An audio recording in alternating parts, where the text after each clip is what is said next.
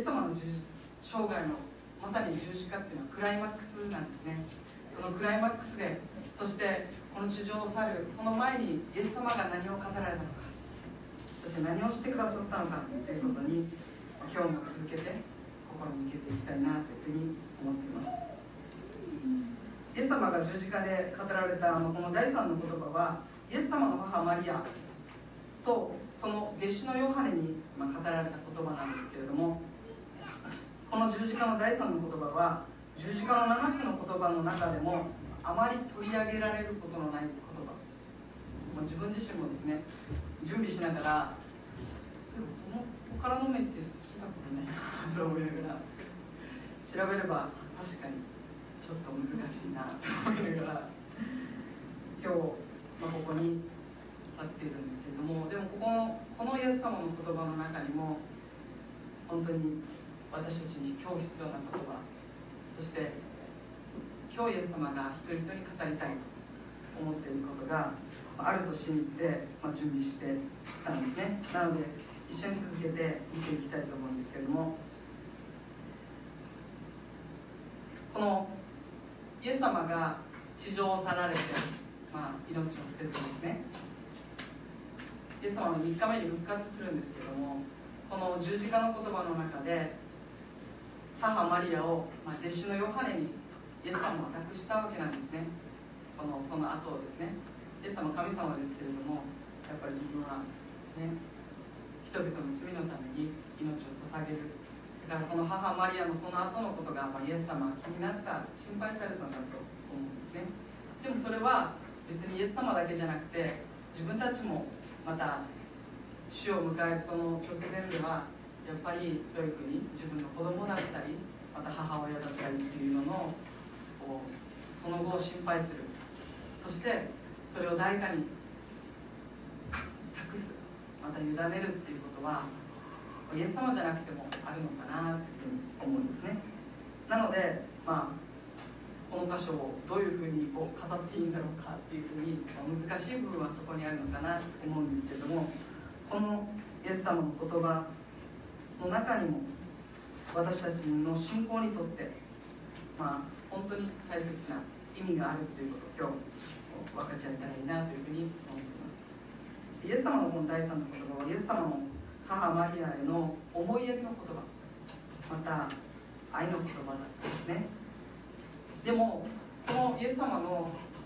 第三の言葉はそれだけにとどまらないんですね。この母マリアを思うイエス様の言葉だけじゃなくてそれを超えた意味があるんですね。それは十字架から生まれる新しい関係をイエス様はこの十字架の第三の言葉を通して私たちに語ってくださったんですね。今日はこの箇所からですね。イエス様の十字架そしてイエス様の十字架を真ん中にする私たちが新しい関係に入れられたんだということを最後一緒に学んで受け取っていけたらいいなというふうに思っています。イエス様の十字架のそばにそあイエス様の十字架の周りにはローマ兵とか、まあ、群衆がたくさんいましたね。でも彼らはイエス様の十字架を、まあ、罵ったんですね。罵倒してお前が神なら十字架から降りてみようっていうふうに、まあ、彼らはイエス様の十字架をあざけたんですね。そして時が経って、まあ、だんだん時間が経つと彼らは解散してですね。そして解散したんですけどイエス様の十字架のそばに、残る人々がいたんですね。イエス様の十字架から離れない人たちがいたんです。それが今日の25節に出てくるイエス様の母マリアとその姉妹そしてクロパの妻マリアとマグダラのマリアだったんですね。そして後に出てくる、イエス様の弟子のヨハネがそこにいたんですね。でこのイエス様の母マリアの姉妹が登場するんですけどこれはおそらくサロメという人だったんじゃないかなというふうに言われています。イエス様の十字架のそばにはまさかの十二弟子じゃなくて 十二弟子はもうヨハネしかいなかったんですね。十二弟子じゃなくて4名の女性がイエス様の十字架のそばに残っていたんですね。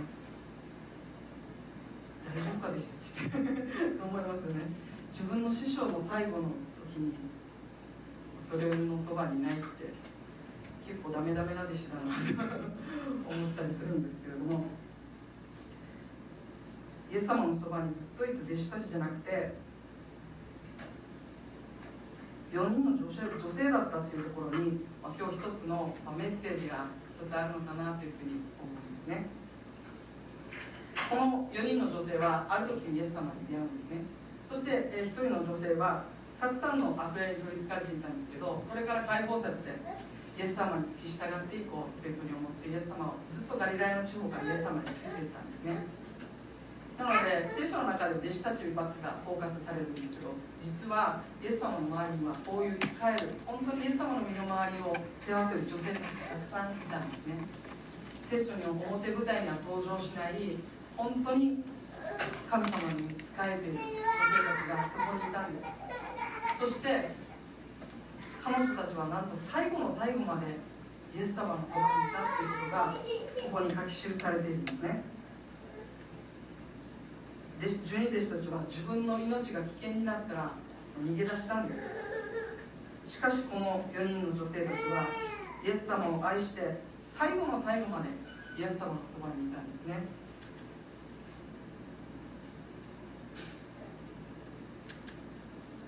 まあこのさっき言ったように聖書の表舞台には彼ら彼女たちはほとんど、まあ、名前が出てこないような人たちだったんですけれどもそういう小さいと思える目に見えないまたみんなには分からないような小さな働きこそ本当に大切な働きであり神様に仕えていくっていうのはそういう目に見えないまた見えづらいようなそういうところで忠実に働いていくところに神様に従っていく彼女たちの姿勢っていうのが、まあ、表されていたんじゃないかなだからこそ彼女たちは最後の最後までイエス様の十字架のそばにいたんじゃないかなとここで私は思うんですね。で彼女たちだけじゃなくて実は教会の多くは、姉妹たちにたくさん支えられていますよね。別に男性をあれしてるわけじゃないですよ。語弊がないように言ってますけど男性の方々も本当にたくさん使えてくださってると思うんですけどもやっぱり姉妹たちの力っていうのは本当に強いんですね。でやっぱ多くの場合は最初に奥さんが救われていくっていうパターンが結構多いと思うんですね。その後にこう芋づる式旦那さんが救われていくっていう。本当にこう今もまた変わらずこのキリストに従っていく女性たちによって教会を支えられている。本当に目に見えない。小さな働きを通してキリストに仕えることを通して今も教会は支えられているなというふうに、まあ、思うと彼女たちの姿というのはそういう、まあ、教会に仕えていく兄弟姉妹のことを表しているんじゃないかなというふうに思うんですねこのおかげで本当にありがとうございます。母の日じゃないですけど本当にありがとうございます。そういう小さいと思われる働きがあってこそ教会の働きがスムーズにすることができるということなんですね。イエス様の働きもそういう小さいと思われる姉妹たちの働きによって支えられていたっていうことがこの箇所から分かるんですね。で2つ目ですね。家族を愛されたイエス様。イエス様は、まあ、十字架で肉体の痛みを受けましたけどそれはおそらくそれおそらくそれと同じぐらいイエス様の母マリアの姿を見てイエス様は心を痛めたと思うんですね。マリアは自分のお腹を痛めてイエス様を見たわけですね。しかしその愛する一人のイエス様が今目の前で十字架にかかって今もう死のうとしてる。その姿をマリアは目の前で見てるわけですね。マリアはどんな思いでイエス様の十字架を見つめていたんでしょうか。人が感じる痛みの中でおそらく最大の痛みは愛する者の死別だと思うんですね。そしてその中でも子をなくす母の痛みっていうのは想像できるものだと思うんですね。マリアは十字架の前でそれを経験していたと思うんですね。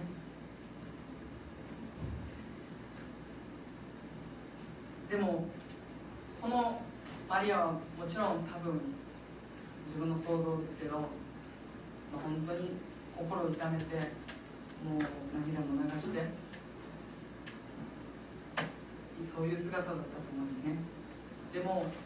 聖書には書かれていないんですけどもマリアと同じように本当に心を痛めてこのイエス様の十字架を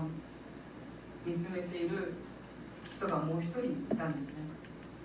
いやもう一人おられたんですね。それは父なる神様ですね。父なる神様は一人子イエス様をこの地上に送りました。それは私たち罪人私たち罪を持つ犯す私たち一人一人の罪の身代わりに父なる神様一人子イエス様を送ってください。この一人子イエス様の命を命にを捧げることによってたくさんの人が救われることを知っていたしそれが御心だった。でもその御心には痛みが伴っていたんです多分マリアは思ったと思うんですね。なんでなんで私の息子を取るんですかと思ったかもしれませんね。でもおそらくマリアはその時に父なる神様に私もその痛みを知ってるよ。マリアにマリアに語ってくださったんじゃないかなと思うんですね。そしてマリアはそれによって本当に心から励まし慰めを受けたんじゃないかなと私は思うんですね。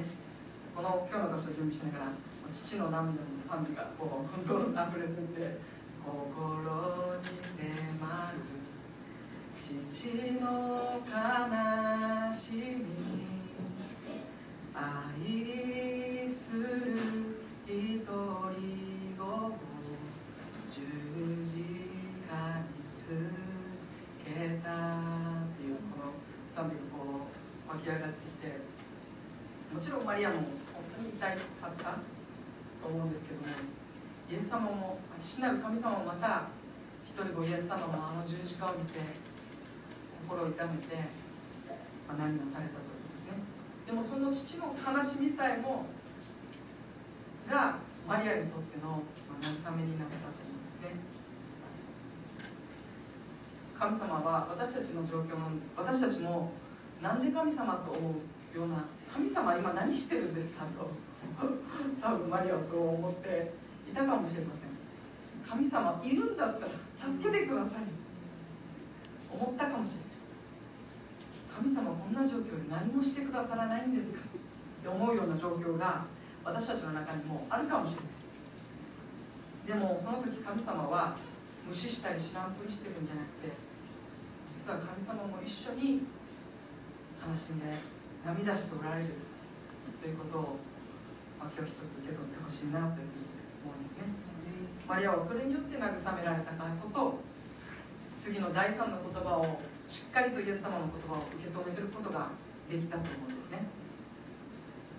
そんなマリアを見てイエス様は、まあ、今日の十字架の第三の言葉を語られるんですね。このイエス様の今日の十字架の第三の言葉お読みしますね。イエスは母とそばに立っている。愛する弟子を見て母に「女の方ご覧なさい。あなたの息子です」と言われた。それからその弟子にご覧なさい。あなたの母です。と言われた。まあイエス様はこういうふうに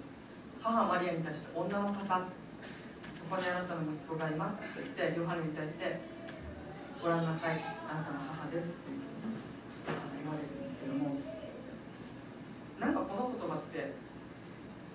めっちゃそっけない冷たい言葉に聞こえるんじゃないでしょうか、まあ、自分の今妻である望みに聞いたら自分の自分が息子だったら息子にそんなこと言われたらは？って思うよね。っ て言ってあ確かに。俺全然全然気づかなかったんですけどあ母親の心ってそうだろうなって。マリアもおそらくえ？って もしかしたら思ったかもしれないなというふうに思ったんですけどもでもこのそっけないと思えるような言葉にもイエス様の配慮とまたそこにはイエス様がこの言葉を語られたもう一つの意味がそこにあるんじゃないかなと思うんですね。イエス様は救い主の印として最初の奇跡をガリラヤのからの婚礼で行いましたそのイエス様が行った奇跡っていうのは水をブドウ酒に変えるっていう奇跡だったんですけれどもその時イエス様は母マリアに対してこう言っています。女の方あなたは私と何の関わりがありますか？私の時はまだ来ていません。と言われるんですね。このイエス様が救い主としての交渉外が始まった最初の印の中でイエス様はあイエス様そこで結婚式があったんですけどマリアはそこで、まあ、多分給仕の働きをしていたと思うんですね。そしてブドウ酒大切なブドウ酒がなくなったのでイエス様にブドウ酒なくなりましたって言ってるわけですね。でそんなマリア母マリアに対してですよイエス様は女の方あなたと私とは何の関わりがありますかめちゃくちゃ冷たいような、まあ、表現をしてるんですけども、まあ、なぜかなって思って、まあ、少し自分を祈りながらこれって神様どうイエス様どういうことなんですかって祈ってたらイエス様が、まあ、こういうふうなことじゃないかっていうことを教えてくださったんですね。それはまあ、この母女の方っていうのは卑下してる言葉じゃなくて実は尊敬の言葉なんですね。でもやっぱりちょっと母でありながらちょっと他人行儀な感じな表現なんですけれどもなぜイエス様がそういうふうにされたかというとイエス様は救い主としての交渉会を始めた最初の奇跡の時にマリアにこういうふうに語られたっていうことはイエス様はあの時マリアに女の方って呼ばれたそれはマリアの子としてイエス様が言ったのではなくて救い主としてイエス様はマリアに語りかけたから女の方というふうに表現したんじゃないかなっていう思うんですね。であの時と同じようにイエス様はこの十字架の第三の言葉でもマリアに対して女の方と言ってるっていうことはイエス様もこの第三の言葉をマリアの子供としてではなくて救い主としてマリアにこの言葉を語っておられるということなんですね。で少し想像してほしいんですけど自分の子供が救い主だって言われてそう簡単に受け入れられるわけがないんですよね。マリアももちろんガブリエルから聞いてますよ。この子は罪を許す存在だって救い主だって聞いてた。心に留めて何回もマリアは心に巡らせていたっていうふうに書かれています。でも30年歩いてもう本当あ30年もうお趣味はなかったと思いますけど 世話して本当に何もできないところから世話して少しずつ成長してるその姿を見てやっぱりどこか救い主であるっていうことを理解していながらもやっぱり自分の子供としてイエス様を見ていたのじゃない見ていたんじゃないかなって思うんですね。だからこそイエス様はあえてマリアと距離を取るような呼び方をされたんじゃないかな。それはマリアがイエス様のことを自分の子供としてなくて救い主として見るためにイエス様はあえてこういう表現をされたんじゃないかなというふうに思うんですね。そう思うとあこの言葉って実はマリアに対する配慮がイエス様のこの言葉の中にはあったんじゃないかなって思うんですね。マリアもまた罪人に来るマリアもまたイエス様を自分の罪からの救い主として信じるそれを自分の子供っていうこのフィルターがやっぱりやっぱり少し邪魔をしているというかそれをイエス様はしっかりと理解してくださっていたからこそあの最後の最後で親子の関係を、まあ、少し距離を取るような表現をされたんじゃないかなというふうに思うんですね。マリアもまたイエス様を自分の救い主として信じる必要があったからこそイエス様はこの言葉を少し冷たいそっけないと思うような言葉を語られたんじゃないかなと思うんですね。イエス様は弟子のヨハネにマリアを託しましたがなぜヨハネだったのかなということを、ま、考える時にイエス様は、ま、兄弟がいなかったのかというと実はマルコの福音書にはイエス様は4人の弟がいたことが書かれているんですね。そして弟だけじゃなくて2人以上の妹がいたことも書かれているんですね。つまり6人以上の家族がいたんですよねイエス様にそれだけじゃなくて、まあ、ヨセフもたはずなんですでもヨセフはおそらく12歳から30歳の間にイエス様がその12歳から30歳の間に亡くなっただろうと考えられているんですなのでイエス様はヨセフが父ヨセフが亡くなった後一家を支えるために、まあ、大工として働いたということですね。イエス様は約18年間続けられたんですね。から救い主だけの働きをしてたっていうわけじゃないんですね。イエス様はしかも最後の最後にまで母親のことを思う。イエス様の姿が見ることができるんですね。でもイエス様はなぜヨハネに託されたかというとそれはイエス様の兄弟たちがまだイエス様を救い主として信じていなかったからではないかなと思いますね。マリアはもちろんイエス様を救い主としてま受け入れていたと思うんですけれどもこのイエス様の肉の兄弟がイエス様のことを救い主として信じるのは復活のイエス様に出会った後なんですねなのでまだイエス様を信じていない彼らではなくてイエス様を救い主としている弟子のヨハネに、まあ、マリアのことをイエス様は委ねたんではないかなと思うんですねイエス様は十字架の上十字架の上の極限の苦しみの中でこういうふうに最後まで母親に対する愛情と思いやりっていうのを忘れないイエス様の姿があるんですね。自分たちもそうでありたいなと思うんですね。最後の最後までまた本当に自分の両親がこの地上を去る時までイエス様のに愛と思いやりを持って関わり続けたい関わり抜きたいなと思わされているんですね。イエス様がそうしてくださったからですね。そしてまたこのイエス様の言葉には母に対する愛の言葉を超えたもっと普遍的な意味があると思うんですね。それはイエス様は母マリアに、まあ、ヨハネのことを託したんですけどもこのマリアとヨセフっていうのは血のつながらないお互いですよね。イエス様をイエス様を自分の子供イエス様が自分の子供っていう、まあ、血のつながりは母マリアとありますねイエス様でもヨハネは血のつながりのない弟子ですよね。でマリアとヨセフヨハネっていうのは全く、まあ、イエス様以外の接点がないというか血のつながりもなければ、まあ、親戚でもないわけですから本来なんだろうな族ではないわけですでもイエス様はそれを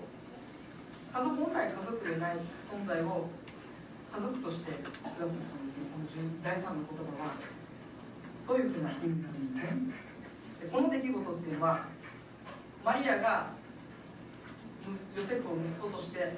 認める。そしてマリアもヨセヨハネヨハネのことを自分の子供として受け入れる。っていうこの出来事はイエス様の十字架によって血による家族ではなくてイエス・キリストを信じイエス・キリストに従う新しい家族です神の家族が生まれるということの、余興でもあるんですね。イエス様はある家で大勢の人々に教えられていた時にイエス様の母と兄弟たちが、まあ、イエス様のところにやってくるんですね。イエス様に一言言いたいのかわからないですけどやっていくんですね。そして中に入れないのでイエス様を呼ぶために人を使わせるんですね。でそこで、えー、イエス様の周りにいた人々があなたの母兄弟たちがあなたを探していますって言うんですね。そこでイエス様はあ家族についてこう語られるんですね。マルコの福音の3章の33から35そうですね。じゃあ皆さん一緒にお読みしましょう。せーの。するとイエスは彼らに答えて私の母私の兄弟は誰のことでしょうか？と言った。そしてご自分の周りに座っている人たちを見回して言われた。ご覧なさい。私の母私の兄弟です。誰でも神の御心を行う人その人が私の兄弟姉妹母なのです。イエス様はまあこういうふうに言われたんですね。イエス様の周りにいた人は親戚じゃなかったんですね。全然関係ない人たちだったんです。そして一方ではそのイエス様が教えられた家の外には実の血のつながりのある関係の、まあ、兄弟がいたんですけれどもイエス様は兄弟姉妹とは血のつながりを超えた神の御心を行う人をそれが私の兄弟姉妹だと語られるんですね。ここにイエス様が血のつながりを超えたイエス様にある新しい関係があるんだということをここでイエス様教えてくださっているんですね。十字架のところでもまさにこの十字架の第三の言葉っていうのはそういう意味で血に血のつながりを超えたいや新しいキリストにある新しい家族神の家族の誕生をここでイエス様を宣言しておられるんではないかなとに思うんですねイエス様はご自分の身元に来て座りその教えに耳を傾け神様の御心を行おうとする者たちを兄弟姉妹そして母なのですと呼ばれたんですねそして今日の箇所に出てくるイエス様の十字架のそばにいた4人の姉妹たちまたヨハネっていうのはイエス様を愛しイエス様のそばにいてイエス様の御心を求めて集まっていたんですね。十字架のもとに。最後まで残っていたまさにそういう集まりをがまさに今の私たちの教会の、ま、原型になる集まりがイエス様の十字架のもとにあったんだなとを思わされるんですねこの後イエス様は十字架でき取って3日目によみがえります。そしてペンテコステのあの日に精霊が下られてその後教会が誕生しました。そして私たちもまたイエス様の十字架によって罪に打たれて天国の希望が与えられてキリストにあって神の家族とされたんですよね。アメンですか？されたんですよね私たちのつながりはないんです。でもキリストにつながるお互いなんです。血のつながりはないです。しかし血のつながりを超えた霊的なキリストにある家族とさ父なる神様を同じ父としてイエス様を同じ子なるとして私たちはその父なる神様を父とする家族とされた、まあ、お互いなんです。恵みに預かっているお互いなんですね。今日の聖書箇所は家族について触れています最後に、まあ、家族について考えていきたいと思うんですけども血のつながる家族とキリストにつながる新しい家族が今日出てきましたけれども家族って一体何があれば家族なんでしょうか？血がつながっていたら家族なんでしょうか、まあ、戸籍上家族だったら家族なんでしょうか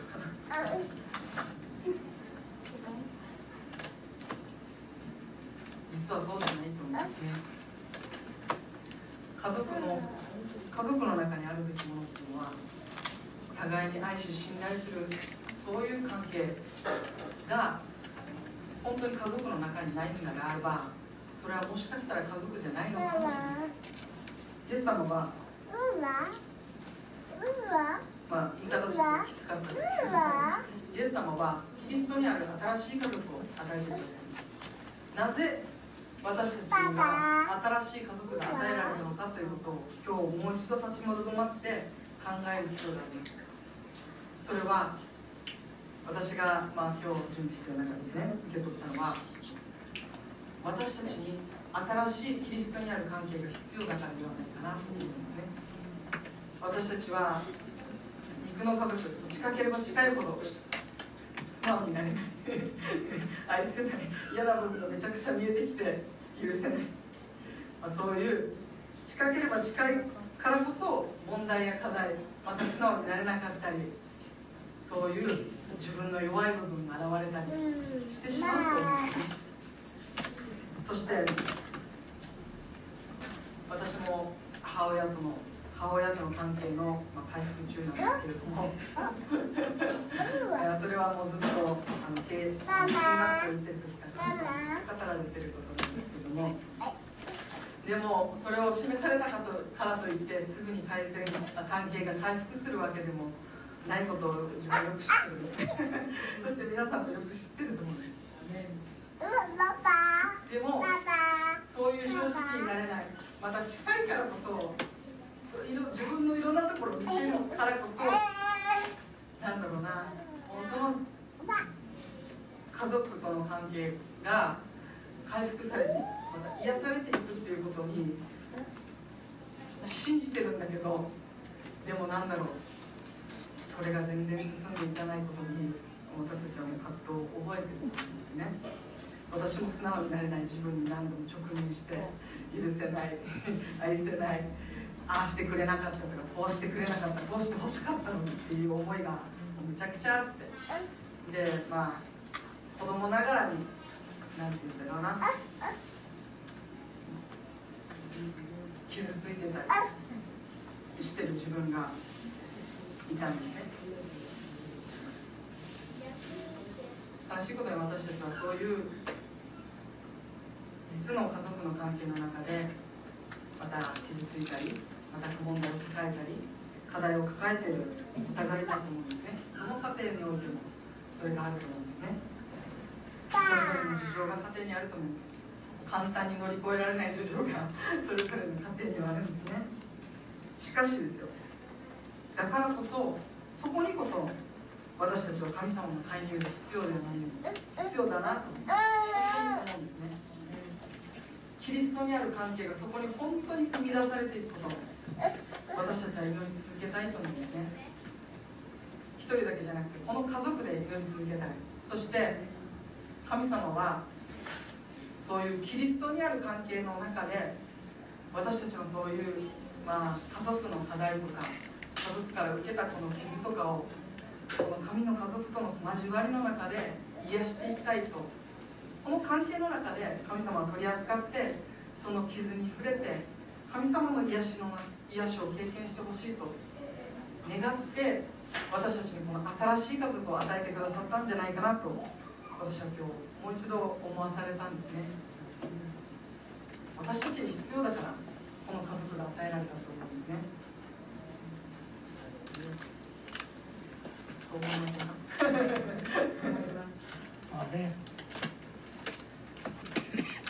家族のことこの話題がそうかなと正直迷ったんですね結構祈らされましたでもそこにこそ私たちの本当に向き合うべき課題がそこにあるんじゃないかなと思わされるんですねまたそこにこそイエス様の癒しの奇跡が起こっていく必要があるんじゃないかなと思うんですね私たちがこのキリストにある家族が与えられたのは家族となったやったって家族とされたことに満足するんじゃなくてこの家族との関係を通して私たちの内側の問題が光が光が照らされてまたイエス様にあって癒されていくっていうことを経験するために私たちに与えてくださったんじゃないかなと思うんですね。また家族だけじゃなくてさまざまな人間関係にもそれが広がっていくために神様は私たちを癒しの場としてこの家族を与えてくださったんじゃないかなと今日もう一度思わされてるんですね。家族はどんな時にもいい時も悪い時もそれを一緒に乗り越えていってまた少し痛いことも言い合えることがいいかなと思うんですね。やっぱり変わるべきことをしっかり言える愛を持って語る。それが家族の中にある関係じゃないかなと思わされるんですね。私たちはイエス様の真ん中にした新しい家族。その家族の一人一人はイエス様に愛されてあの十字架で罪許されてそういう集まりの中で私たちもまた愛せない許せないを経験するんですけどでもそこにその真ん中にイエス様の十字架があるなら私たちはキリストによって愛し許していくという本当にイエス様の十字架を真ん中にした関係でしか生まれてこない。そういうキリストにある。本当の信頼とまた愛し合うことを。学ぶ家族ではないかな。と思わされているんですね。ただただ家族がいないから新しい家族を与えようというだけではないんですね。そしてなんとなく神の家族とされたんだ。そうなんだっていうようなことではないと思うんですね。むしろここのこの神の家族の交わりの中で私たちが癒されまた問題が取り扱われそして実の家族のその関係の中で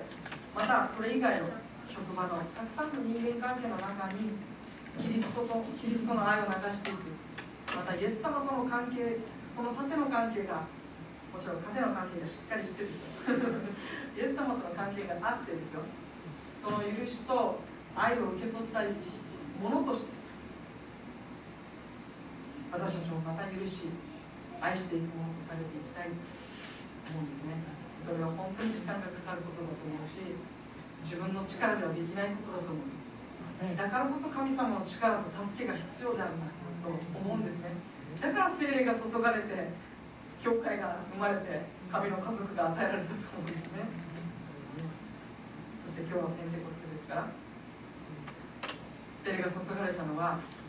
イエス様のこの十字架の福音。このイエス様の十字架が私たちの罪のためであって。このイエス様の十字架と復活を信じると罪許され天国の天国への希望また永遠の命が与えられるというこの福音を伝えるためにキリストの証人とするために精霊が注がれたように。松山宣教師がフィリピンから来てますけれども私たちはこの沖縄に置かれていますよね。この沖縄でまた余儀の地で私たちのこの余儀ファミリーからキリストにある本当に関係が溢れ流れていくことそれが一つの伝道になるんじゃないかな宣教になっていくんじゃないかなと思うんですね。リア君がリードの時に言ってましたけど本当にこの神の家族で愛し合う姿を通して彼らが本当にキリストの弟子であることを人々が知るようになるというこの御言葉は聖書が言ってるああ単純にそうだよなそうそうそうなんだろうなぐらいのことじゃなくてこれを真剣に私たちは受け取ってまた本当にこのキリストの数交わりの中で回復されていきたいなというふうに思うんですね。私たちは続けてですねイエス様の十字架を真ん中にした家族であり続けたいと思うんですね。家族も結局は家族となったってだけじゃなくて家族としての関係を深めていく必要がありますね。お互いの信頼関係を。家族になったから信頼関係が急にレベルアップするわけじゃないんですよね。もう本当にそれは地道な作業なんです。地道な関わりでしか立て上げられていかないものだと思うんですね。でもそういう関係の立て上げを私たちはこの家族の中であってそういう関係が立て上げられるために私たちは神の家族とされたのではないされたのではないかなと思うんですね。家族って選べない人間関係ですね。私たち選んでこの家族お父さんこれお母さんこれ。選んで生まれたわけではないですね。生まれたらお父さんとお母さんがいて選べない人間関係が家族だと思うんですね。でも選べないところに神様の摂理の御手があると思うんですね。そこに置かれた意味があると思うんですね。そこでもしかしたら傷ついたかもしれない。でも新しい神の家族のが与えられてそこで癒しを受けてそして家族に本当に神様との関係が回復したように。本当に私たちの隣人との関係また親子の関係家族の関係が和解が癒しが起こってくることを私たちは信じて本気で祈っていきたいなと、ね、思うんですね。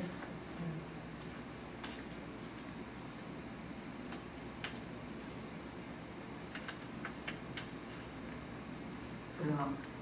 本当に神様の助けが必要であることを私たちはよく知っています。よく知っています。だからこそ本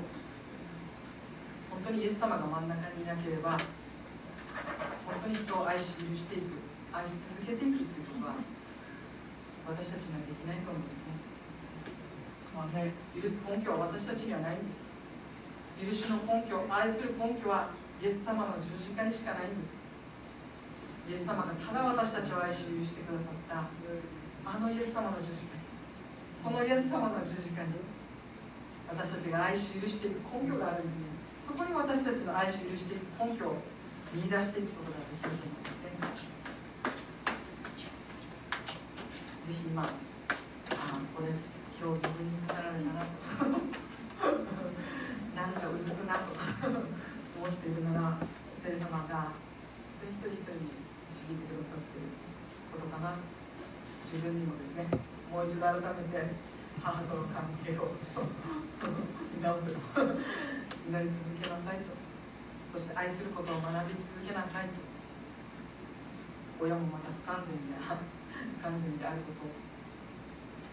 そしてだからこそ愛し助け合って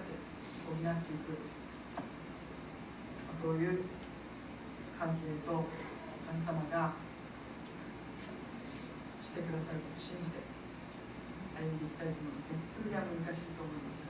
でも本当にこの地上去ってイエス様の前に立つその前までにイエス様どうぞ。どうぞこの